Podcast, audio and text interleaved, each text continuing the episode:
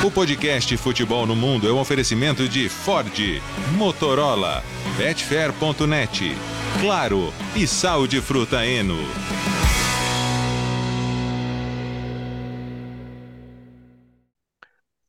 Alô Brasil, olá para você que é fã de esportes. Chegamos com o podcast Futebol no Mundo nesta segunda-feira, podcast Futebol no Mundo 213, mais uma vez, um fim de semana com muitas emoções, principalmente na Inglaterra a partir de agora, com Leonardo Bertozzi, com Biratan Leal e Jean Oddi, já que Gustavo Hoffmann está num belo passeio de trem de Sevilha para Madrid.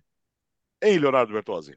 É isso, meu caro Alex Tseng, né? Tivemos o Betis contra o Real Madrid nesse fim de semana, um 0 a 0 Aliás, o Real Madrid e a sua dificuldade para fazer gol será um dos assuntos aqui hoje. Mas você sabe que a segunda-feira é o dia que o torcedor do Manchester United programou o alarme para 6h59 só para não ter que olhar 7 de novo, né? Foi basicamente isso.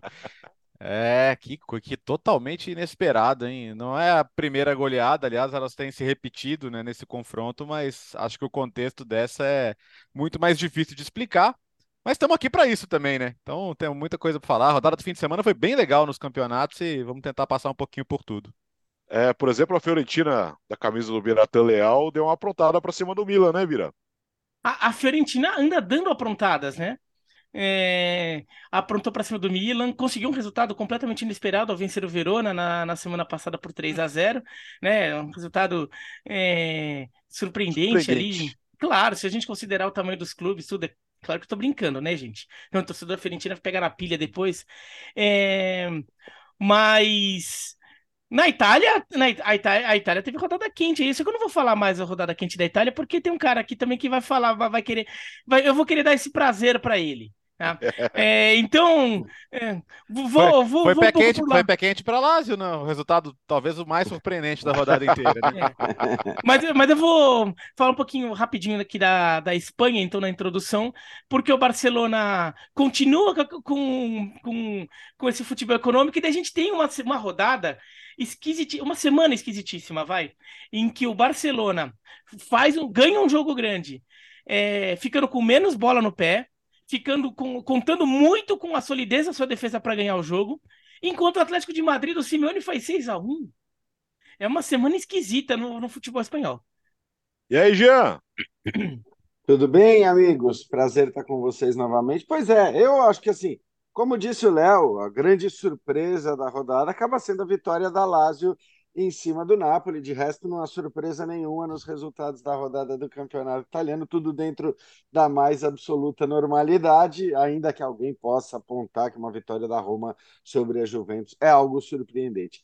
Mas surpreendente mesmo é o que aconteceu na, na Inglaterra, né? E o Léo até falou. Ah, vamos explicar. Eu não sei se dá para explicar, não. Explicação, não sei se tem muita, porque é daquelas coisas que ninguém imagina que que possa acontecer no futebol, pelos momentos dos times e tudo mais. Obviamente, me refiro à goleada do Liverpool em cima do Manchester United, mas dá para a gente, mais do que explicar, eu acho, é tentar olhar para frente, né? O que pode significar esse resultado, esse, esse jogo absurdo. É, não é pouca coisa quando a gente fala da maior vitória do Liverpool na história sobre o Manchester United na, na, Premier League, no Campeonato Nacional. Então é um negócio muito impressionante, de fato. Tem um peso muito grande para a história mesmo, esse resultado. Não estou nem falando só do baque, do peso psicológico do que aconteceu agora nesse domingo. É, uh, então começamos na Inglaterra. O primeiro tempo terminou 1 a 0 Depois do segundo gol, o Manchester United desmoronou, Léo. Desmoronou, Alex, para a gente voltar, para a gente ter um resultado uh, que até então era o maior do clássico, do, a favor do Liverpool, a gente teria que voltar para 1895, né? Teria que voltar para o século retrasado, um 7 a 1 na temporada 1895-96. Então, olha, olha o que o time fez né, nesse jogo. É, e não, não dava essa pinta, né? Tanto que o, o primeiro tempo é um jogo que o Liverpool virou na frente, mas se o United virasse na frente, estava tudo bem também que o Liverpool começou bem, depois o United cresceu no jogo, criou suas oportunidades. As primeiras finalizações certas do jogo foram do Manchester United, quer dizer, o Alisson foi o primeiro goleiro que teve que trabalhar no jogo, mas depois do 1 a 0 e depois da volta para o segundo tempo, e, e, e, da inspiração. Claro que todo o trio foi espetacular, né? O, o, o Gakpo fez o grande jogo dele desde que ele chegou, o, o, Darwin agora com aquela confiança que ele não tinha no começo da, da, da temporada, fazendo os gols, a, a, boa movimentação entre os dois, mas o, o, que o Salah fez, né? O que ele fez com o Lisandro Martinez ali, era para o Lisandro colocar a, a camisa na cabeça e sair de fininho, né? E não estamos falando de um zagueiro qualquer, Estamos falando de um zagueiro campeão do mundo, uma das melhores contratações da temporada na Inglaterra, e ele ficou parecendo bobo, tentando achar o Salah na, naquela jogada do gol, do, do, do, terceiro gol, né, do gol marcado pelo Gakpo. Quer dizer, é, e aí a, a, parte mental e que o Terrag falou depois do jogo, sabe? Nós somos o Manchester United, a gente não pode desmoronar assim, nós somos profissionais e não é porque o jogo já foi, né? Isso aí acontece em pelada, né? Tá finalzinho da pelada, falta 10 minutos, todo mundo tá preocupado com a cerveja, larga e se tiver que tomar gol, toma gol no, nesse nível, não deve acontecer. E aí, de, depois do 3 a 0 a sensação era de que qualquer jogada que o Liverpool passasse no meio-campo ia sair o gol. E na prática foi o que aconteceu mesmo. Então, é, isso talvez ajude a explicar. Agora, é vergonhoso, é vexatório, até porque o momento não é esse, né? Se a gente voltasse para a última temporada, pô, o United acabou de levantar um título agora. E um título merecido, é, tido como um ponto de partida para coisas maiores. Temporada passada teve 4 a 0 teve 5 a 0 e tem uma frase que tá, tem muita gente recuperando agora do Ralf Rangnick, do 5 a 0 que ele falou: olha, eles estão seis anos na nossa frente. Quando ele fala em, não só em tempo de trabalho, mas mesmo em, em organização de time, em estrutura e tudo mais. Só que a sensação agora não era essa, né? Esse, esse jogo vai lá. Fosse 3 a 1 para o Liverpool, tava ok mas não foi 7 a 0 Então são coisas que uh, nem a gente consegue explicar racionalmente, mas que vai fazer um bem danado para o Liverpool, vai fazer um bem danado para o Klopp. E, e, talvez até crie um sentimento de é possível nessa ida a Madrid, né? Eu acho que é possível, eu acho que é muito difícil, mas eu acho que o, o ambiente dentro do time para essa viagem a Madrid pode mudar completamente. E a vaga na Champions, que também agora está cada vez mais possível, dadas as dificuldades de Newcastle e Tottenham, né, de alguns dos rivais diretos. Diga, Jean. É, então, é engraçado porque se a gente olhar o histórico recente de Liverpool e Manchester United, óbvio que um 7 a 0 nunca vai ser comum, nunca vai ser. Mas uma goleada do Liverpool não surpreenderia se a gente olhar para o histórico recente. Nos últimos quatro jogos, você tem um placar agregado agora de 17 a 1 para o Liverpool.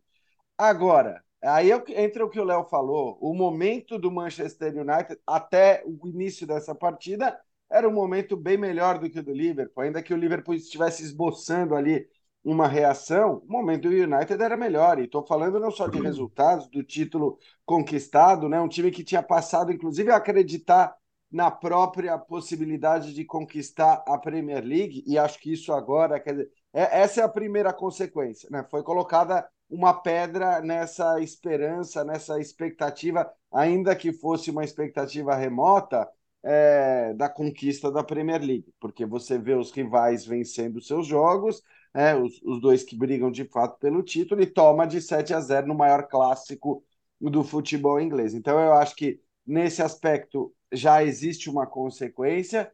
Existe, claro, isso que o Léo falou. É, é, a, a, se talvez nem o mais otimista dos torcedores do Liverpool pudesse acreditar na possibilidade de virada contra o Real Madrid, eu acho que esse daí, o mais otimista, e só ele passou a acreditar depois que você mete 7 a 0 no Manchester United. Até porque o Real Madrid não é que está voando, né? Ontem a gente vai falar do Real, mas ontem o Courtois teve que fazer quatro ou cinco grandes defesas no jogo contra o Betis, então é, é um Real Madrid que também tem sofrido um pouco. Aí eu acho que assim, eu não acredito, tá? Não acredito, posso queimar minha língua, mas realmente reverter é, esse resultado contra um time como o Real Madrid, que faz o que faz na Champions, mesmo quando não está bem de maneira geral na temporada, acho muito pouco provável. Mas claro que dá esse ânimo, dá esse gás, e aí, sobretudo, dá o, o, o, o embalo psicológico, a empolgação, a euforia, a confiança que o Liverpool precisa para brigar por uma vaga de Champions League que vai ser duríssima. Olha, a briga que, que a gente prevê aí para essas, essas vagas de Champions League na, na Premier League vai ser um negócio é, espetacular, né? Porque você tem inclusive intrusos aí, como o Fulham, como o Brighton, que se você for ver por pontos perdidos, estão muito na briga, né? Assim como está o Tottenham, assim como está o Newcastle e assim como está o Liverpool, indiscutivelmente, que talvez até do ponto de vista de elenco, de potencial desses todos que eu citei, seja aquele mais preparado, aquele com mais condições. Então é claro que esse 7 a 0 ele vai também para muito além da história que foi feita. Porque aí eu acho que esse é o tipo de resultado que, não vou dizer vale um título, ah, não sei, não vai, talvez não tenha o peso de um título.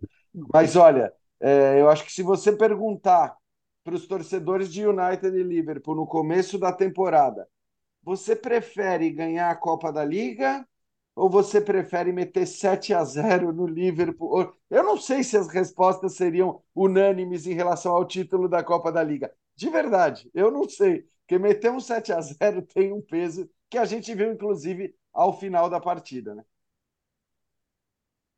Acho que o, o peso do 7 a 0 claro, além da tiração de sarro, é o peso psicológico de você voltar, talvez, para dois campeonatos ao mesmo tempo.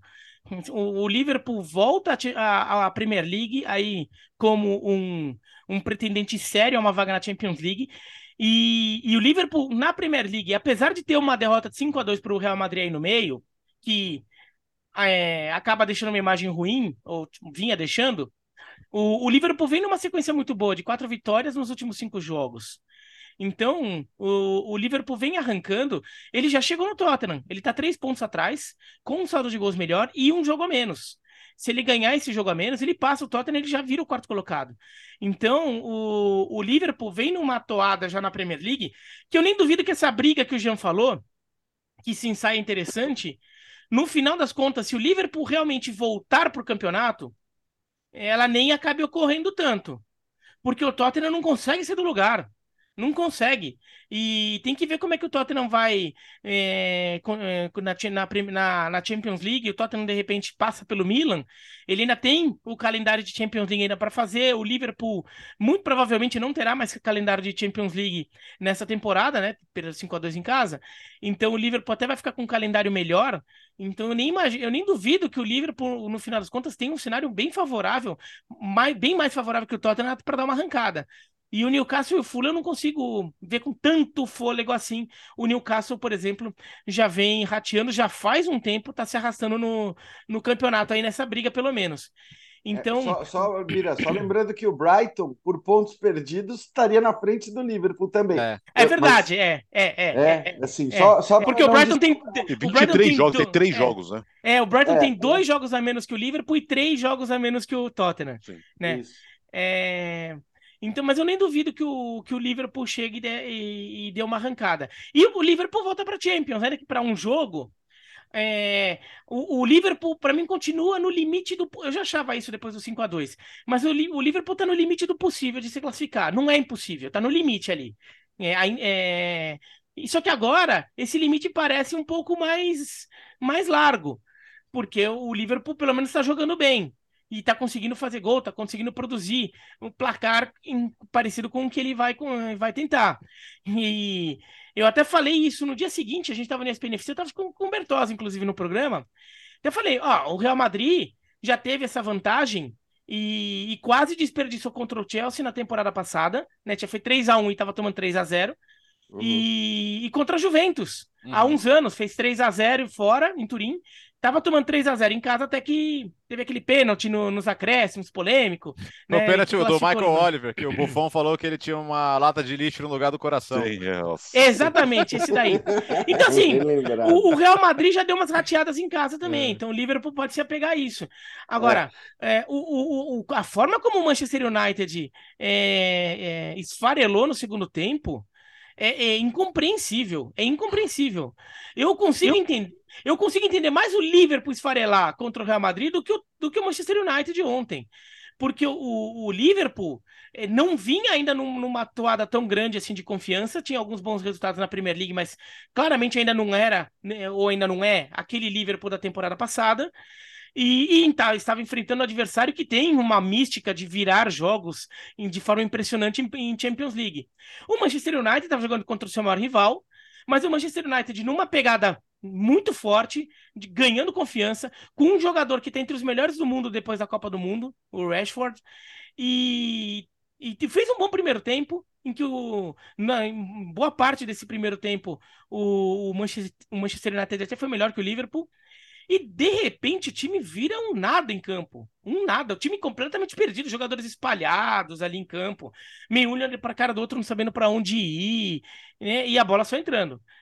Foi a, foi a festa pro Darwin Nunes ganhar confiança de novo, né? É. O Darwin Nunes e o Gakpo estavam chegando ali, precisando ganhar confiança, tudo bom. Bom, não precisa de mais nada, hein? Agora, agora dá para jogar, né? Porque dois gols cada um. O Gakpo, inclusive, com dois golaços, né? O primeiro que abre o jogo e, e depois o, o golaço que ele completa também de forma brilhante, dando uma cavadinha ali para tirar o Derreia na jogada mais brilhante ainda do Salah. Né? E o Darwin Nunes com dois gols de, de, de matador. E ainda sai com um gol do Firmino ali, né? É, que é o mais legal, né? Que é o Não, mais legal, legal né? É, é, acho legal, assim, é um jogo que tem muita coisa do ponto de vista dos brasileiros, porque o, o Fabinho, que faz uma temporada abaixo, foi brilhante. lembrou muito o Fabinho dos melhores tempos. E, e, este Fabinho dos melhores tempos tem feito falta ao Liverpool. E o Casemiro, num jogo raramente abaixo, né, né? Mesmo nessa coisa que o time se perdeu ali, dessa vez nem a liderança dele. Muita gente criticou o Bruno Fernandes pela falta de liderança de um capitão ali, né? De na hora de, de, de, desse time desmanchando, desmoronando, de segurar um pouco as pontas.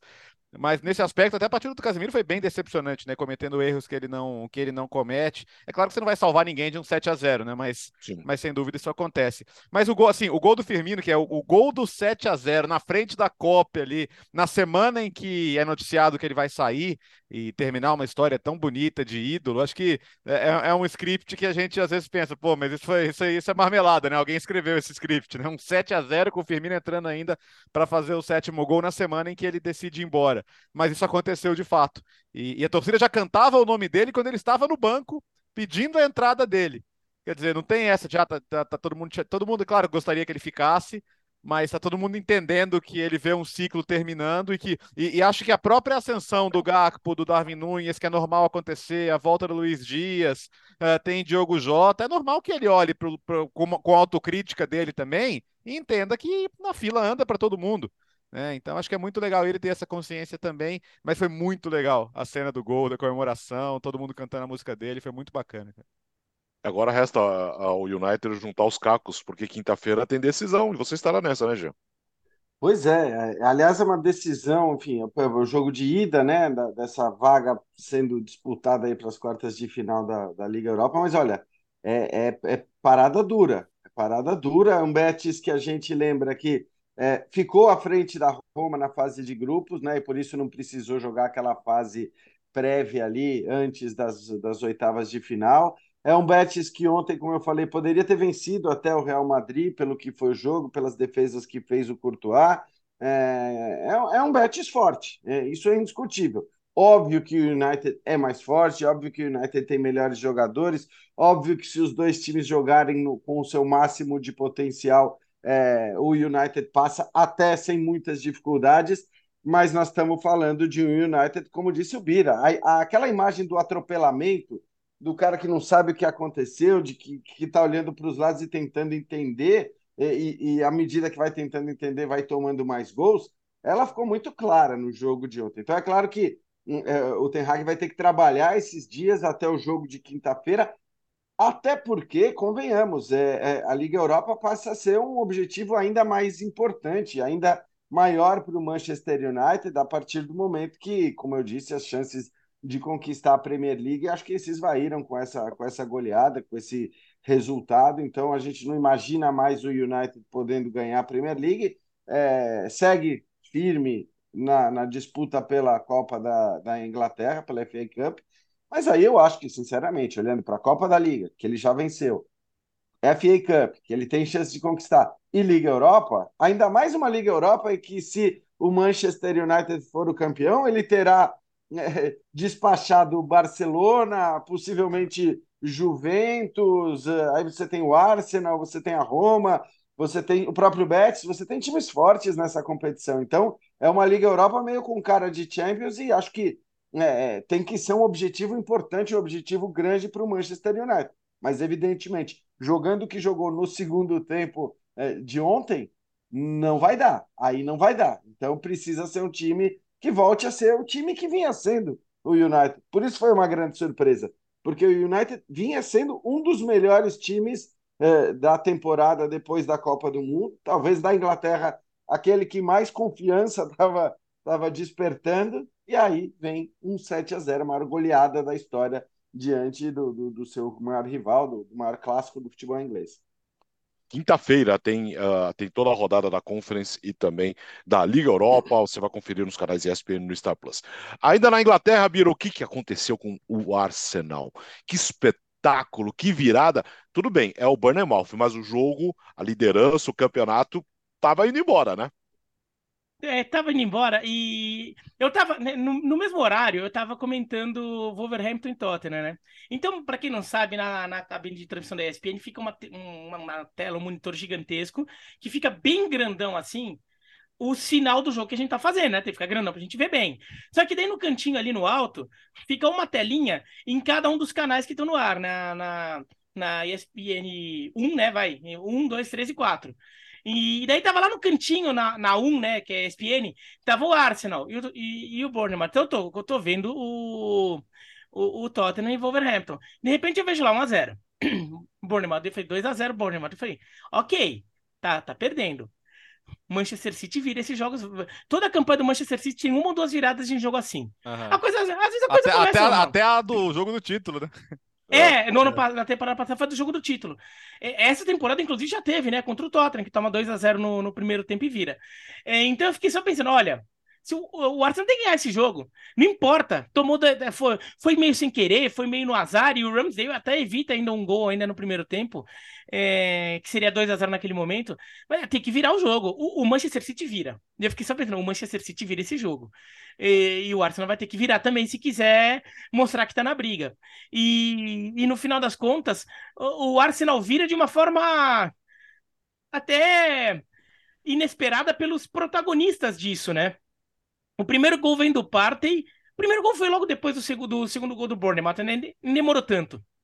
Mas o primeiro gol do Partey, que vem fazendo uma temporada fabulosa, mas não é o cara que você imagina que vai resolver no ataque. Depois do Ben White e depois do Reece é, Nelson, lá no, no para lá do para lá dos acréscimos. Eu até acho que o Arsenal teve um pênalti que o, que o juiz não deu e o VAR também não deu. É... Então, o, a torcida do Arsenal reclamou muito. E eu, um, um dos lances lá que a torcida do Arsenal reclamou, eu achei que foi pênalti, um no braço. Mas é, foi, foi uma vitória muito na bafa, né? É, foi muito bola na área, vai jogando assim. Não, aí já não era mais muito tática. Ah, o Saka tá abrindo por um lado, Martinelli pelo outro, e daí pela movimentação dos atacantes. Não, foi a bafa. Vai jogando bola na área, bombardeando, bombardeando, bombardeando, né? Todo mundo lá em cima. E, e, no final das contas, acha. E foi um golaço ainda do Nelson, né? O, o gol da virada. Mas foi uma grande atuação do Arsenal de não técnica, não tática, nem defensiva, né? Mas foi uma grande atuação do Arsenal do ponto de vista do, da entrega, da, da, da raça, da determinação e, e de até do mental, de acreditar e saber se não, você quer ser campeão, você não pode se acomodar com certos jogos que tá tudo bem. Até porque o Arsenal nem demora tanto para empatar, né? Entre o segundo gol do, do, do Bournemouth e o segundo gol do Arsenal, são menos de 15 minutos, até meio rápido. Só que daí ficam 20 minutos em que o Arsenal não consegue mais virar. Fica só bombardeando e não vira. E o Arsenal não se conformou de, ah, a gente tava perdendo 2 a 0 pô, conseguimos empatar. Não, tem que ganhar. Porque o Manchester City ganha esses jogos. Então o Arsenal tem que ganhar também e ganhou. Cara, o, o Reese Nelson, seu herói, né? Lembra de alguns gols históricos, assim, em campanhas. É... Quem, quem, acompanha a Premier League há mais tempo vai lembrar daquele gol do Maqueda. Lembra do Maqueda, um atacante Nossa. italiano do, do, Manchester United? Acho que foi contra o Aston Villa o gol também. Depois nunca mais você ouviu falar do Maqueda. Eu acho que ele, ele, fez, tipo, nos três é. primeiros é. jogos ele fez um gol em cada jogo e depois nunca mais. É, depois assim. sumiu completamente, assim, mas parecia um fenômeno. E, e assim, tem, tem vezes que é, que é o herói improvável. O, o Reece Nelson teve um jogo de destaque na temporada que foi a goleada contra o Nottingham Forest né, em outubro, 5 a 0 que ele fez dois gols e deu uma assistência. Mas de lá para cá ele tinha jogado. Ele entrou nos acréscimos contra o Overhampton e nesse ano não tinha jogado ainda, teve lesão e tal. Ele é o, é, é, ele não é um dos 20 jogadores mais usados do Arsenal na temporada. E, e o que, que, teve que acontecer para ele entrar? Né? O Gabriel Jesus está machucado, o Troçar sair, aí ele entrou no lugar do Smith Rowe, que tinha entrado. Quer dizer, se não é uma série de circunstâncias assim, ele nem entrava no jogo. E ele acaba fazendo o gol da vitória. Então, assim, esse, não tem como ser muito mais icônico do que isso. É, vi muita gente falando do, do, do gol que saiu com, no, quase no minuto 97, né, com 96 e 59. É, futebol não é basquete, não, tá, gente? O árbitro não tem que apitar o final do jogo no, quando termina o período que ele deu de acréscimo, não. Ele não pode apitar antes, mas o, o, o teve perda de tempo nos acréscimos também. A gente fala tanto em, em, tempo efetivo, né? Muita gente que defende relógio parado, que eu acho que teria uma série de problemas. O, o, se você não gosta de, de, de, time que perde tempo, você tem que ser a favor do acréscimo justo, você tem que ser a favor do, do tempo recuperado, mesmo dentro do acréscimo. Mas aí acho que é muita coisa do clubismo também, né? De gente que se incomodou com o Arsenal virar, porque acho que quem, quem é neutro nessa história entendeu que foi justo e que, e que, que o jogo correu até onde deveria correr. É isso, isso foi até uma discussão muito forte aqui no Brasil no, dois é. dias antes, né? Sim, sim. Na Copa do, do Brasil, do Sergipe, Sergipe e Botafogo. Botafogo. É, mas tem que dar o tempo mesmo, filho. Uai, não vai dar o tempo. O, o, entre os 90 e os, e os 91 não teve jogo, porque tinha jogador caído. Então, e, e aí, aí outra, dá, dá, tá no meio do ataque com 96 e 30, tem escanteio, ai, vai recuperar o tempo perdido. Então, assim, acho que é choradeira de quem ficou incomodado com o Arsenal ganhar, porque não teve nada de errado no jogo, não.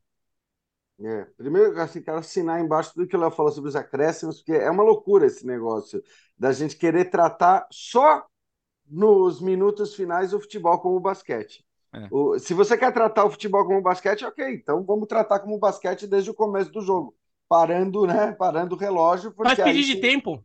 É. Exato, de tempo. Dá pra... de pautas, então? É, é, não, é, não é só nos últimos minutos que você vai ficar olhando ali para os segundos e aí querer que o juiz apite, independentemente de onde esteja a bola. E de qualquer maneira, eu acho que é bom a gente ressaltar, né? Porque é, claro que a, a, vitória ela foi sofrida, que foi uma vitória difícil, foi uma vitória na unha, é, uma vitória conseguida nos minutos finais, mas se você for ver para o que foi o jogo, né, para a superioridade do Arsenal, ela durou os 90 minutos da partida. É aí é uhum. daquelas coisas do futebol. O Arsenal finalizou mais de 30 vezes a gol, então foi uma vitória absolutamente merecida. E aí entra isso que o Bira falou. Agora, é, o futebol ele tem dessas coisas, né? Você muitas vezes faz um jogo que você merece vencer, sem dificuldades, que é para ser um jogo tranquilo, e ele não é. E por isso que os pontos corridos são tão importantes também, né? Para que você é, que faz um bom trabalho não seja penalizado por um dia ruim, um dia de muito azar e tudo mais. E nesse caso nem foi né, o que aconteceu, porque no fim das contas o Arsenal conseguiu virar, e, e, e como bem disse o Bira, é, de maneira que lembra muito várias viradas do Manchester City né, na sua, nessa sua era gloriosa que ele ainda vive. Só para encerrar, Maqueda está no Apoel, tá? Fiquei até curioso. Olha, tá jogando ainda? Tá com 31 anos de idade. 31 tá, tá ainda. É, porque ele era muito garoto, né? 31 tá que ele tinha o quê? 17, né? É. Quando ele fez os que o Léo citou. Então, eu fui até dar uma olhada e está jogando no Apoel. Que beleza. Oh, agora, é, essa campanha do Arsenal, aquele, aquela virada do, do Aston Villa, todo mundo já falava, ah, foi um recado que realmente o time superou, tá forte mentalmente. Aí passa duas semanas, acontece de novo, né? Né, Léo? Então, é, é, questão da mentalidade, cara. É, a gente tá sempre pronto para falar, olha aí, olha aí, mas ah, é, pipocou, é. Mas não, a desconfiança, é, a eterna então, desconfiança. Né, eu, eu, eu, tava no, no ESPN FC na, na semana passada e tava até tentando dar um percentual de título pro Arsenal, né? E eu tava falando 60%. Eu mantenho esse 60%. Se não sai aquele gol no finalzinho, esse percentual ia cair bastante, mas por enquanto. Acabou acho percentual, é. É, esse percentual ele muda muito rápido. É tipo aquele percentual que a própria Premier League coloca de chances de vitória ah, no sim. jogo, né? Sim. Aí sai um gol, tipo, inverte ah, é, completamente. Agora, lembrando que o Arsenal toma um gol com. Foi quantos segundos? 10 segundos. Segundos. É. 9 segundos. E então, assim, é, então eu até discordo do G quando ele fala que o Arsenal foi superior nos 90 minutos no jogo. Ele foi tira superior. Os 10 segundos você tira, você tira o primeiro minuto. tira o primeiro minuto, porque depois do gol ainda tem o tempo até de pegar a bola, botar ela no meio de campo, dá um minuto. Então, nos 89 minutos seguintes. Mas. É... E, e aquilo acaba pautando muito o jogo. É, aquele gol tão, tão rápido. Porque é um susto que o Arsenal leva. Aquilo dá uma confiança pro Bournemouth chegar e tentar estacionar o carro e ir no contra-ataque. Até tem jogador para isso. Né? O Solanke, por exemplo, é um atacante é, que tem uma explosão física boa. E então, então o jogo ficou muito pautado por aquilo. É, e, e se a gente for lembrar, na temporada passada o Bournemouth na segunda divisão teve um jogo contra o Fulham, que era confronto direto. Inclusive, os dois subiram, né? Os dois estão na, na Premier League. Que o Solanke faz um gol, coisa de 5 segundos, 6 segundos. Também em jogada preparada de saída de bola. Então, também não é que o, o, o Arsenal toma um gol com 10 segundos, eh, com 9 segundos e não teve mérito do adversário. O adversário é um adversário que aparentemente treina a saída de bola para isso. E acabou conseguindo fazer o gol. Uh, o Arsenal vai pegar o Fulham no final de semana, hein? Jogo dificílimo uh, no final de semana. Agora vamos para a Espanha. O Barcelona venceu o Valência, o joguinho, nossa senhora, como o Bira já falou no começo. E o Real Madrid não saiu do zero contra o Betis, Léo. Você sabe que o Barcelona só em 2023 já ganhou sete jogos de 1 a 0 incluindo aí os dois aí desse fim de semana, é, o, do, o do, da quinta-feira contra o Real Madrid, uma grande vitória, com 35% de posse de bola, né? Fugindo muito do estilo, mas buscando o resultado. E contra o Valência, a justiça seja feita. Podia ser mais, né? Teve pênalti perdido, aí teve a expulsão, aí o Barcelona teve que se controlar. O Valência reclama muito de um possível pênalti. Eu, sinceramente, não, não, não, não, não compro essa reclamação, não. É... Acho que o Valência tem problemas maiores, só que. O time ruim, hein? É, é fraco. É fraco e Nossa. não sei se vai conseguir escapar, não. Situação realmente muito complicada a do Valência. É... Agora, o Barcelona, no campo nessa temporada, levou o quê? Um gol, né? Do espanhol no empate por um a um. Então é realmente impressionante. E normalmente, times que têm essa filosofia de jogo, né? A gente fala muito de croifismo, de legado, de história do Barcelona, que raras vezes sai dessa, dessa lógica. É, não são times que passam muitos jogos sem sofrer gol, né? E esse time do Barcelona vai muito na direção contrária. É, e não é porque abra mão de posse ou porque jogue com linhas baixas. Acho que é justamente o contrário. É um time que tá, que comprou muito a ideia de marcar alto, pressionar o adversário, ter a bola porque tem muita, tem muita disposição em recuperar rápido a bola e todo o time está muito imbuído nesse, nessa filosofia, né? Então o Xavi está conseguindo tirar desse time do Barcelona essa, essa filosofia, essa, essa vontade de recuperar rápido a bola, de recuperar alto, e aí o time acaba sofrendo um pouco atrás, né? Então é, aí encaixa muito na filosofia do que o Guardiola sempre disse, né? Ter a bola também é uma forma de defesa porque você mantém o adversário longe do seu gol. Então isso está funcionando muito bem para o Barça nesse momento e eu, eu acho que assim a temporada caminha muito bem, né? É, arquivada a, a competição europeia que foi muito decepcionante, saiu da Champions e no primeiro obstáculo da Liga Europa caiu, a chance do Barcelona fazer um doblete hoje é grande, cara. E estamos falando de reconstrução, estamos falando de um time que no começo da temporada estava tendo, tendo que fazer manobras e mais manobras para arrumar dinheiro para contratar. E, e, o caminho é bom. E até porque você vê nesse momento o Real Madrid. A gente falava muito, né? Lembra que a gente discutiu aqui? Ah, o Mundial vai mudar alguma coisa na história do Real Madrid? Não. O 5 a 2 de Enfield vai? Não sei, porque Champions League é uma coisa tão peculiar na vida do Real Madrid, né? Que, que são noites tão diferentes do resto. E, e, de fato, dos últimos três jogos, o time fez um gol em jogada de bola parada, em jogada de escanteio, o gol do, do Álvaro contra o, o Atlético de Madrid. Então não conseguiu fazer contra o Barcelona. Aliás, não conseguiu chutar gol contra o Barcelona e contra o Betis, como o Jean já lembrou lá no começo, né? Vou te falar que assim, é um 0 a 0 que teve mais para perder do que para ganhar. O Real Madrid, se você marca bem o Vinícius, e aí, parênteses, acho que se marca com falta demais e se pune pouco em relação à, à, disciplina. Acho que é um problema que existe e tem que ser combatido, mas não pode anular o fato de que é isso, né? Se você tira o Vinícius do jogo, não importa como, o Real Madrid não funciona ofensivamente. E é muito pouco para quem tem um Benzema que está um pouco abaixo, para quem tem um Rodrigo, mas que também no banco não tem muita coisa para resolver os jogos quando precisa, né? E isso mais uma vez está ficando evidente. Diga, Vira.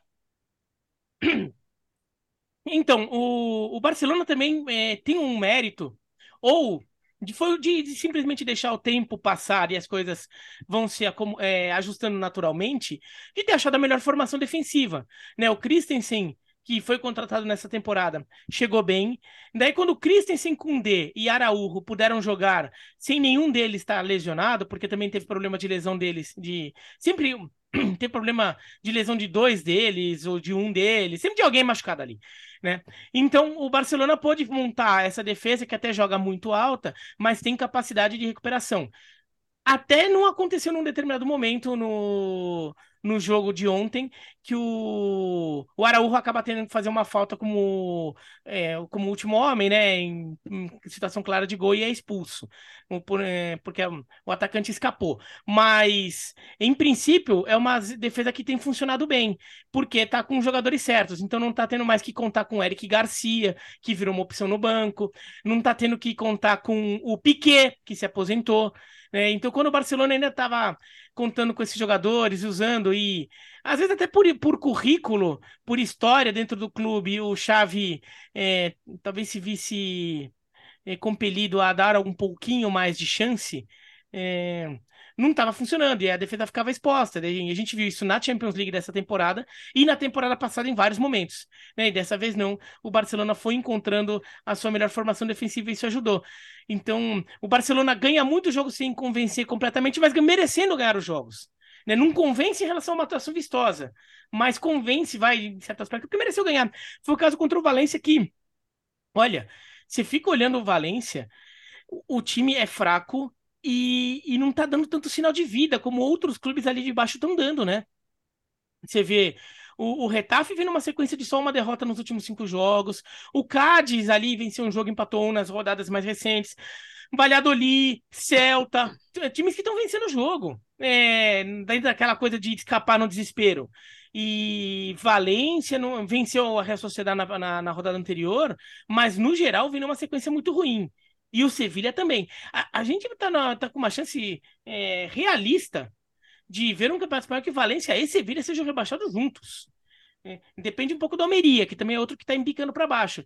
Mas o Valência já está do, tá dois pontos atrás do, do time, do, do pelotão que está um pouquinho mais à frente. Tem que tomar muito cuidado, porque assim, esse Valência não tá dando cara de, de escapar. Tem, tem até time para isso, mas não tá dando cara. Parece um time que tá aceitando muito a situação em que ele em que, que ele foi colocado, até pela própria diretoria do clube. Fala, já. É, ali, aliás, é bom lembrar que Valência na próxima rodada pega o Atlético de Madrid, né? Que vem pouco embalado. Então, assim, o Valência tem tudo para se afundar ainda mais fora de casa, né? Joga em Madrid, então tem tudo para se afundar ainda mais já na próxima rodada do campeonato. É, a briga pelo, pelo título, sinceramente, acho que está ficando muito difícil da gente acreditar numa possibilidade de reversão aí do, do Real Madrid. Se a gente sempre, nunca duvida e jamais duvidaremos do, do Real Madrid na Champions League, num campeonato por pontos corridos, você precisa ter consistência, né? Não vai ser aquele jogo especial que você está com uma motivação a mais, que você tem um, um clima diferente, que você às vezes não sente porque está mais acostumado até do que os outros a jogar essa competição. Então, é, esse, esse ambiente todo não se transporta, não se transfere ao campeonato espanhol, onde o Real Madrid precisaria ter mais regularidade, que de fato não está mostrando. E, por outro lado, também é difícil imaginar o Barcelona, por tudo que os companheiros já disseram, perdendo tantos pontos na sequência contra equipes inferiores tecnicamente a ele, Barcelona. Não toma gol, né, é, não toma gol. É. Não toma... E é bom lembrar, a gente fala, é absolutamente decepcionante a temporada do Barcelona nas competições europeias? Claro que é, até porque o time precisava e precisa muito de dinheiro, né? A gente lembra, o Barcelona deu uma brasileirada nessa temporada, gastando dinheiro que não tinha, pedindo adiantamentos e tudo mais para poder é, para poder para poder contratar e ter um time competitivo. montou esse time competitivo. Agora, ele caiu e foi uma decepção, mas é bom lembrar, ele cai na fase de grupos da Champions League contra Bayern de Munique e Internacional. E ele cai na primeira oportunidade, como disse o Léo, na Liga Europa, mas cai contra o Manchester United. Quer dizer, o que eu estou querendo dizer com isso é que, assim, embora seja de fato uma grande decepção a campanha do Barcelona na Europa, não é que o time vacilou contra um time muito mais fraco tecnicamente, contra uma equipe incapaz. Quer dizer, Ô, isso, É, diga. Não, não, não foi como na temporada passada, em que o Barcelona cai da Champions pro Benfica do Jorge Jesus, que se arrastava no Campeonato Português, inclusive é. o Jorge Jesus é Exato. é demitido, e depois perde do, do Eintracht Frankfurt, até foi campeão, teve mérito, mas tomando um atropelo em casa, um atropelo em campo e na arquibancada, né? Exatamente. E assim, o, o que eu tô querendo dizer com isso é, ele precisaria perder para equipes eh, inferiores no Campeonato Espanhol, porque ele está com nove pontos à frente do Real Madrid então não adianta só perder o clássico, né? O que ainda está por vir, perder o eventual jogo com o Atlético, perder o jogo. Não, você precisa perder de times inferiores dar. E não está dando pinta de que isso vai acontecer na sequência para possibilitar a chegada de um Real Madrid que, convenhamos, também não tem inspirado muita confiança. E é, a tendência para mim é que cada vez mais, evidentemente, foque na Champions League, né, na qual tem enormes chances de avançar para as quartas de final apesar de toda a empolgação da torcida do Liverpool. Aliás, falando do Valência, também esquecemos de falar do Everton, viu? Olha, situação de ou situação difícil. Duas vezes na frente, né, Léo? Você esteve nessa, Nossa, mas no final só um pontinho. Não faziam dois gols de um século. Um jogo que eles fazem dois, eles tomam dois também do Nottingham Forest e sai só com um pontinho. Eu acho que o Forest vai escapar e o Everton não sei não. Talvez a, a possibilidade de, de ter estádio novo na Championship é grande, hein? Pois é. Não, o, o Everton é, já podia, já deveria estar dando um pouco mais de sinal, de, de sinais de vida ali em relação a, a resultadismo dentro do, do, da filosofia do Shandaish e não tá dando.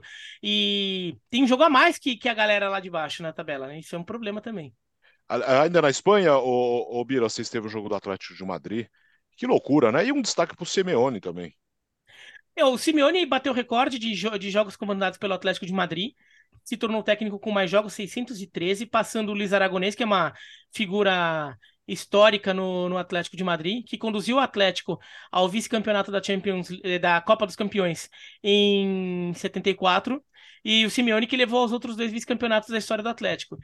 E, e o, o, Simeone também é o técnico com maior percentual de vitórias. São 58, alguma coisa por cento de vitórias do Atlético sob o comando do Simeone. Nenhum técnico do Atlético com um mínimo ali de jogos tem tanta tem um percentual tão alto de vitórias.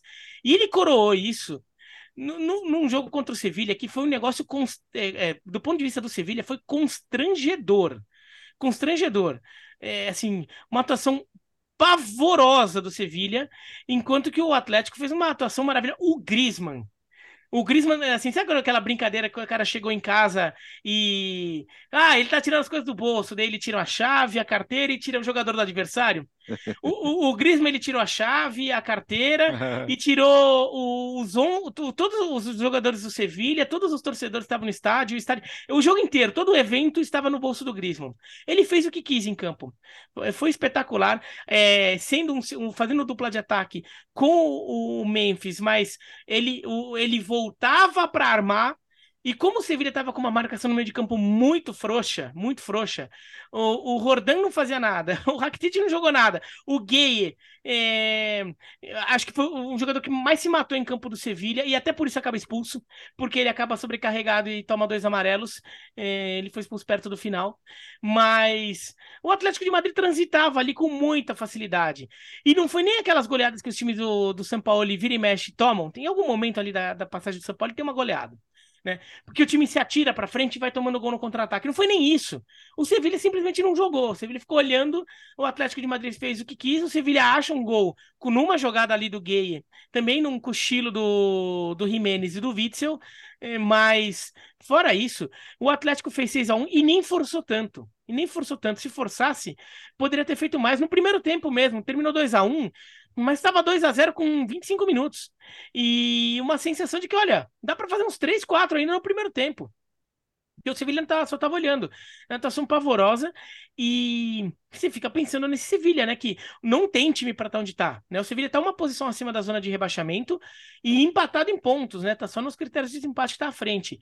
Mas tem o Enesiri, tem a dupla de laterais hoje. O, o, o é, foi anteontem o jogo. O, o Llorente e o Carrasco, que foram os dois alas do Atlético de Madrid, engoliram o Montiel e o Acunha. O Montiel e o Acunha são os dois laterais campeões do mundo pela Argentina. Uhum. Né?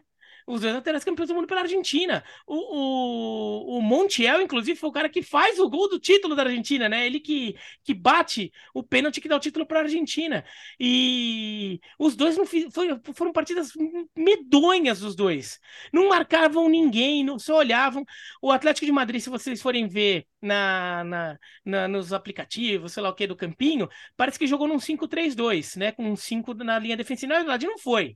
Na verdade, foi um 3-5-2, mas que em muitos momentos, tamanha era a ineficiência defensiva do Sevilha, era um 3-3-4. Porque o Carrasco e o Llorente subiam os dois juntos subiam. Tanto é que teve um gol do Carrasco, porque a jogada começa com o Llorente do lado direito, atravessa o campo e termina com o Carrasco no lado esquerdo. É, e o Carrasco complementando. Essa foi um passeio total do, do, do Atlético de Madrid e um time que tá jogando bem. Não foi só esse jogo. É um time que tá ganhando corpo. É, empatou com o Real Madrid no jogo anterior, até um jogo um pouco diferente, mas vem com uma sequência interessante jogando um futebol melhor. O Atlético de Madrid, para mim, parece bem favorito ao terceiro lugar no campeonato agora. Tem uma briga ali né, com o Real Sociedade, com o Betis, mas eu vejo que o Atlético de Madrid está começando a jogar perto do seu potencial. E, e, daí o potencial desse time é muito maior, né? O elenco é muito mais rico que o do, da Real Sociedade e do Betis.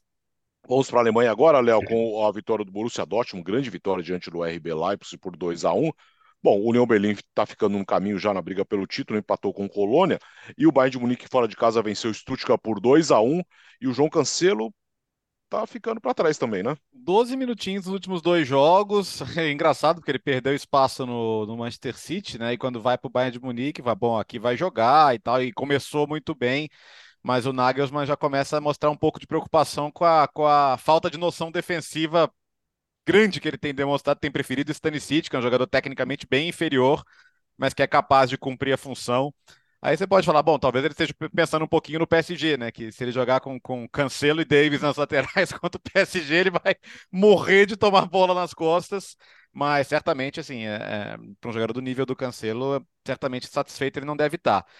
Agora, queria falar mesmo do Dortmund, é, porque a vitória contra o Leipzig é vitória importante contra um adversário forte, adaptando um pouquinho o estilo de jogo, 38% de posse de bola. O... Tenho gostado do que o Terzic tem feito em adaptar o time jogo a jogo. Dessa vez ele corrigiu dentro do jogo, né, puxando o Henrique, ou como diria Gustavo Hoffmann, Emre Can, para jogar entre os zagueiros, ajudando ali a controlar o Inconcu, mas também facilitando saída de bola. Então, lado direito forte com o Brandt e com o Wolf. É, abriu 2 a 0 no segundo tempo, segurou, sustentou pressão, saiu com a vitória. 10 vitórias seguidas em 2023, 8 na Bundesliga. Eh, ganhou do Chelsea o primeiro jogo, tem o jogo de volta agora. Não vai ser surpresa se tirar o Chelsea. Aliás, eu tô quase para dizer que vai ser surpresa o contrário, pelo que os dois times têm jogado. E no final de semana tem o grande derby contra o Schalke. E a gente sabe que os derbys são sempre jogos malucos, não espelham muito o que os times estão jogando. Então, o Schalke é tão doido que é capaz de atrapalhar o Borussia Dortmund. Mas ah, ok. A gente vai cair na conversa de sempre, né? Ah, mas o Bayern, no final das contas, vai acabar ganhando. Não sei, não. Tô, admito que estou cometendo um grande erro, mas estou empolgado com o Borussia Dortmund, estou empolgado com as variações que o time tem mostrado, capacidade de adaptação a diferentes contextos. Ah, tô, vou, me vou me arrepender, já me arrependi. Hoje o Borussia Dortmund é um time confiável. Olha, Essa, olha a ousadia, hein? É, Nossa, ousadia, sobre... alegria, Justo no dia que o Gustavo não tá aqui. É. é. justamente por isso que eu tô falando. e sobre o Schalke, e só um detalhe sobre o Schalke, hein? O Schalke já não perde a seis jogos, empatou os quatro primeiros dessa sequência, venceu os dois últimos e agora só está na zona de rebaixamento pelo saldo de gols, porque os quatro últimos do campeonato alemão têm a mesma pontuação e é só o saldo que diferencia Stuttgart, Hoffenheim, Schalke e Bochum. Então o Schalke agora numa toada de quem vai escapar do rebaixamento. Diga, já.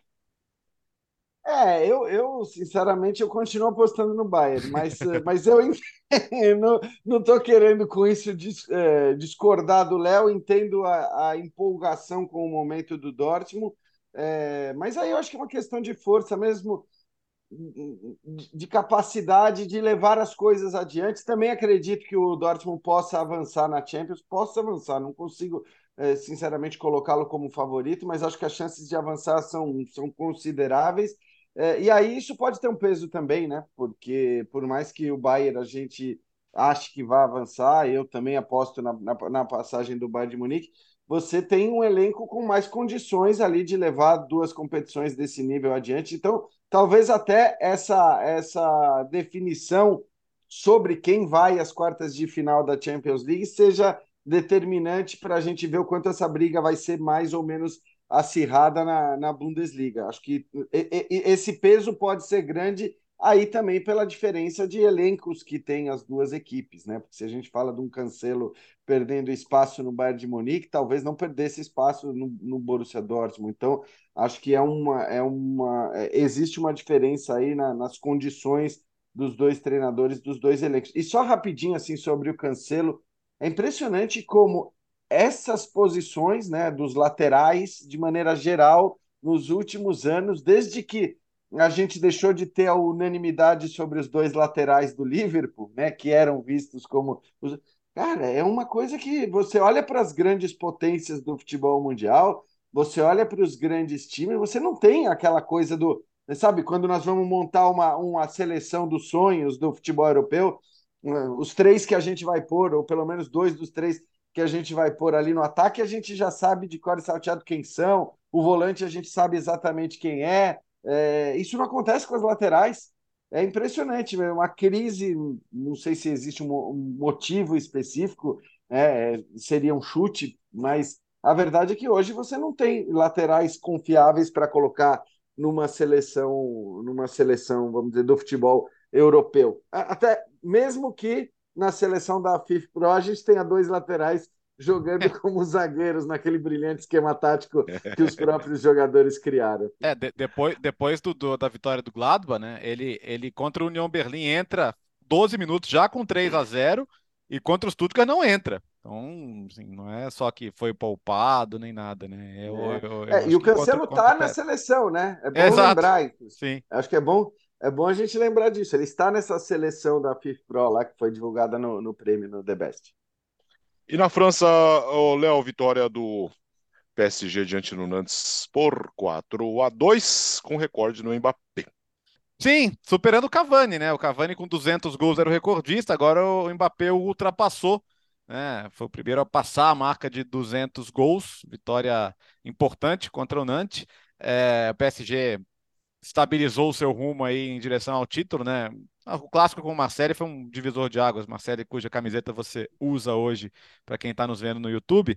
É, e a questão é, hoje é, é, futuro do Mbappé. Né? O, o Mbappé, o quanto tempo mais ele vê a sua carreira na Ligue 1? Porque, bom, o recorde dos gols ele já tem, ele tem tudo para melhorar esse recorde a renovação do contrato ano passado pegou muita gente, especialmente o Real Madrid de surpresa, né? Porque o Real Madrid já estava com os braços abertos lá e houve uma frustração muito grande. Mas o contrato é até 24 com opção para 25. Ele foi anunciado para 25, mas se ele quiser, né? Se ele não quiser, ele sai em 24. Então, no meio do ano, agora a gente vai ter esse dilema mais uma vez. Né? Mbappé fica, Mbappé sai, vou, vou pagar para ver perder de graça e vou dar mais tempo para ele se decidir, vou vender agora. Enfim, acho que são questões que dependem mais dele do, do que de qualquer outra pessoa. Mas eu sempre tenho essa dúvida. É, eu, tudo bem, o Mbappé com 20, é, nem parece, né? Porque ele tem 24 anos, porque a gente já ouve falar de Mbappé há tanto tempo. Mas em que momento exatamente? Eu acho que ele não se vê a vida inteira no PSG, tá? Eu acho que ele não, não, não, não é o sonho da vida dele ser um, um jogador de um clube só. Mas em que momento, né? Porque ele poderia falar, ah, vou ficar até ser o maior artilheiro do clube. Já é. Vou ficar até ganhar a Champions League? Isso é muito difícil de você projetar, cara. Olha quanto tempo o Manchester City também está tentando ganhar a Champions League e, e, talvez não seja esse ano, talvez não seja no próximo. Tá, ou a, a do PSG pode não ser agora já. Pode sair para o Bayern e ficar mais um ano esperando. Então eu, eu, eu, tenho essa dúvida na minha cabeça, não sei se os companheiros também têm, mas eu, eu, eu, eu, sempre, eu sempre acho que no meio do ano vai ter uma novela sobre o futuro do Mbappé e acho que esse ano não vai ser diferente. Não, e só assim, por tudo que o Mbappé já falou, por todas as mostras que ele deu, por como foi a, a negociação de renovação, Léo, acho que está muito claro isso que você falou. Eu, eu, sinceramente, com todo respeito ao PSG, para mim está muito claro que não fosse um dinheiro absurdo, um dinheiro de outro mundo, é, o Mbappé não teria ficado no, no PSG. É, e ok, as propostas de as, as promessas de protagonismo dele mandar e desmandar e tudo mais, mas assim, para mim está muito claro que esportivamente ele sempre desejou ampliar os seus horizontes. E aí é um problema assim, enquanto a, a, a França se der por satisfeita de ter um time absurdamente mais poderoso do que os outros, ela vai ter que lidar com esse negócio. Então, assim, seria também interessante, inclusive para o governo francês, que tanto se preocupa com o PSG especificamente, né? É, que, que, de repente se interessasse em, em, em fazer é, dessa liga uma liga mais atrativa para que os jogadores pudessem ser reconhecidos de fato quando é, fossem campeões nacionais. Porque a verdade é que, pela disparidade que se criou hoje entre o PSG e os seus demais concorrentes, ainda que essa disparidade nem sempre seja vista dentro de campo, é, fica uma coisa, né? É, como que, que se fosse muito pouco ser campeão nacional de uma das cinco grandes ligas da Europa é, todo ano. Não deveria ser muito pouco. Uhum. Você está sendo campeão nacional de uma das ligas mais importantes da Europa. Só que essa, essa coisa criada ali essa distância entre o principal concorrente e os demais, ela, ela acaba minimizando qualquer feito, e aí não tem jeito, é o que você falou, precisa ganhar a Champions League. É, obrigatoriamente você tem que ser campeão da Champions para ser valorizado no cenário de clube. Fala, Vira. Eu acho que tem uma discussão ali que não é só o futuro do Mbappé no Paris Saint-Germain, mas todo o futuro do Paris Saint-Germain. Porque é, o, o pessoal do Qatar que comprou o Paris Saint-Germain insistiu nessa, nessa tese de das superestrelas. Primeiro tenta naquele caminho com o Cavani, com o Ibrahimovic, eh, não dá certo, daí tentam estrelas ainda maiores, né? Daí vão para Neymar, depois vão para Messi, Mbappé que era uma estrela que estava emergindo e montou e não tá dando certo ainda. Vamos ver, ainda tem a atual temporada ainda tá rolando, mas o Paris Saint-Germain já está em uma desvantagem grande para o jogo de volta das oitavas de final da Champions. Então, é, uma eventual é, conversa sobre manutenção ou não, permanência ou não, venda ou não do Mbappé, também pode ter muito a ver com uma ideia de Paris Saint-Germain. Que o Paris Saint-Germain, teoricamente, tentou mudar nessa temporada e a gente viu que não deu certo, que não funcionou. Não é que não funcionaram as mudanças, as mudanças simplesmente não foram implementadas da, da forma como se imaginou, de um time que jogaria mais pelo coletivo, tudo. Se, é, muitas das coisas que a gente viu no começo da temporada, quer dizer, antes da temporada começar, na, naquele buchicho daquela semana da renovação do Mbappé, sobre como era a, a ideia de formulação de novo Paris Saint-Germain, não foi para frente. Que seria um Paris Saint-Germain que, em relação a, a modelo de, de trabalho, é, tentaria se aproximar mais do Bayern de Munique do que do, do que o Paris Saint-Germain vinha sendo, né? De, por exemplo, um, um time mais local, né, investindo mais em jogadores locais, tentando criar uma base forte local, já que a França, de fato, é, fornece talentos ao futebol mundial, a ponto de um time com base em franceses poder perfeitamente ser, um dos, ser o melhor time do mundo, perfeitamente. Exato. Então, falou-se muito nisso, não se falou? E não aconteceu. Será que um, do, meio de toda essa conversa, porque daí também tem é, tem um bochicho de saída do Neymar, se o Neymar vai para o Chelsea ou não.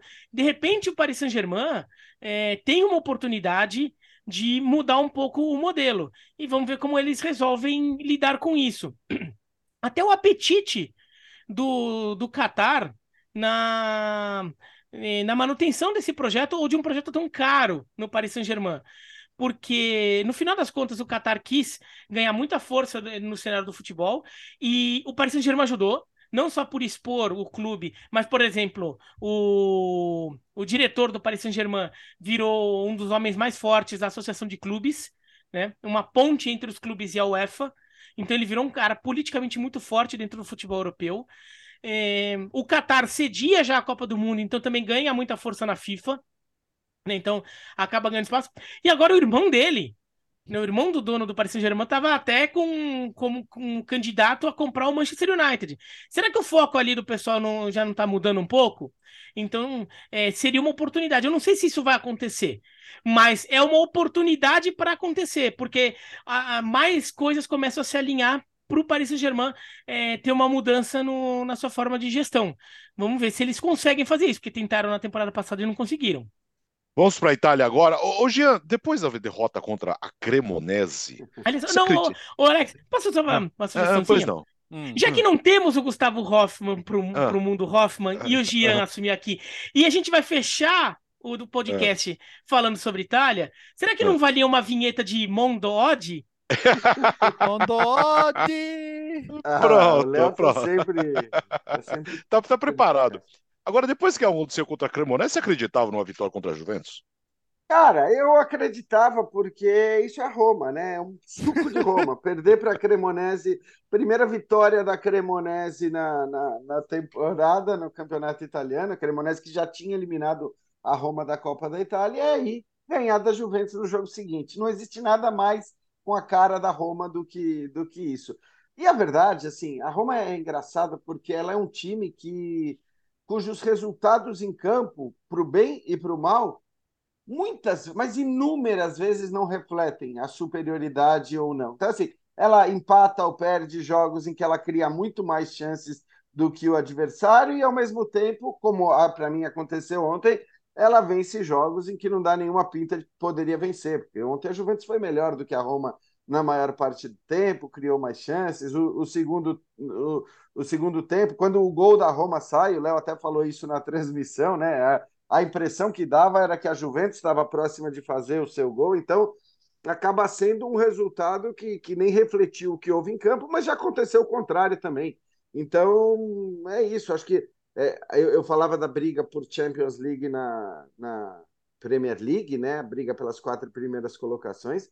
Na Itália, sim, tá um negócio espetacular também, né? Porque você tem justamente hoje os dois times de Roma dentro da zona de Champions League, você tem o Milan fora, e você tem uma Inter que vai se mantendo ali, acho que um pouco distante, mas que pode de repente entrar nessa briga. Aí tem a Atalanta, a Juventus acho que ficou complicado demais é, é. depois da, da derrota de ontem, com os 15 pontos perdidos, né? Senão ela estaria praticamente garantida, mas com os 15 pontos perdidos, ficou muito complicado. E agora ela, mais até do que o United, de quem a gente já falou, essa coloca todas as fichas na Liga Europa mesmo, né? Quer dizer, ela precisa ser campeã da Liga Europa para poder jogar a próxima Champions League, muito provavelmente, e aí é, manter, inclusive, jogadores como o Di Maria, por exemplo, que a gente não sabe se fica no caso de, de a Juventus não se classificar para a Champions. Então acaba sendo um, uma derrota pesada para a Juventus, porque acaba, hum, acho pelo menos que acaba com as chances de, de ir para a Champions,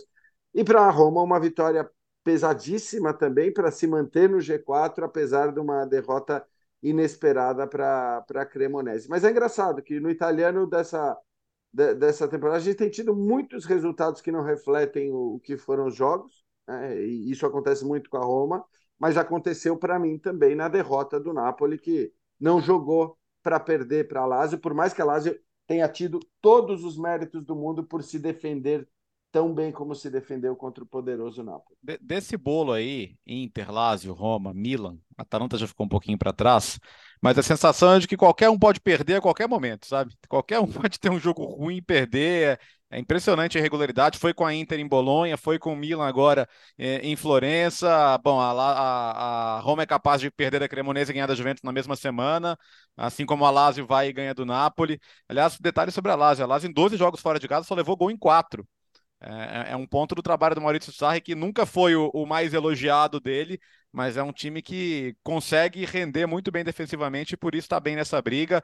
É, cara, é muito louco, né? O, o, o trabalho, talvez o trabalho menos impressionante do Sarri seja o do Scudetto com a Juventus. É. porque ele é muito bom, cara. É muito, é, é, os times dele são muito bem montados, muito organizados. Assim, é, ele falou, inveja o Spalletti, claro, porque ele vai ser campeão com o Napoli, né? O que ele gostaria de ter sido num outro momento. Mas é, é muito, é muito assim. Se a Lazio for premiada com a vaga na Champions, também vai ser muito legal pela qualidade do, do trabalho do Sarri. Mas não muda o fato de que nesse bolo aí, é, não me surpreendo mais com derrota de nenhum desses times. Milan, Inter, Roma, Lazio, Atalanta, como eu disse, já ficou um pouco para trás, mas é, é, impressionante como não. Eu falei agora há pouco que eu já estou confiando no Dortmund. Na Itália, eu continuo confiando no Napoli, porque acho que uma derrota é muito pouco para mudar tudo que esse time tem feito, mas de resto, cara, eu não confio em nenhum dos outros. É, por isso o Napoli está onde está também, é. né? Dizer, é claro que o Napoli é brilhante, a gente tem visto isso na Champions League. É, mas, assim, ao mesmo tempo que o Napoli é brilhante, os 15 pontos de vantagem tem a ver muito também com essa irregularidade que o Léo está citando. Fala, podia, é, esses times podiam escolher um Verona num dia ali para dar aquelas entregadas, né? Eles entregam contra todo mundo, podia entregar contra o Verona algum dia, pô. Entregou até contra a Cremonese. Parabéns, parabéns para. É, quanto foi mesmo, Verona e Spezia? 0x0, 0x0. Ah, tá, parabéns. Nossa, não, mas assim, foi... ô, ô, Biratã, alguém vai devolver esses 90 minutos de vida que você perdeu ou não? É, na verdade, eu não perdi os 90, o jogo foi muito cedo. O pior foi o seguinte. Acordou, já tinha começado. Não, o pior é que assim, o meu celular, o meu celular, ele é. tem. Eu, eu programei ele para me avisar quando, quando o Verona tá jogando, para ele me avisar quando sai gol, essas coisas, né? Tá. Então, dava 8 e meia da manhã, ele tocou, é, dizendo que o jogo tinha começado. Daí eu falei, não, eu só queria pegar o segundo tempo, vai, tô, tô cansado, não, né, não. Daí tudo bem, eu fui, olhei lá, tudo, ah, beleza, só que eu fui, eu fui, tentar dormir de novo, só que eu fiquei só pensando no jogo, né. Eu falei, não vou conseguir dormir, de acho. Não, acordei, resolvi ver o jogo, né.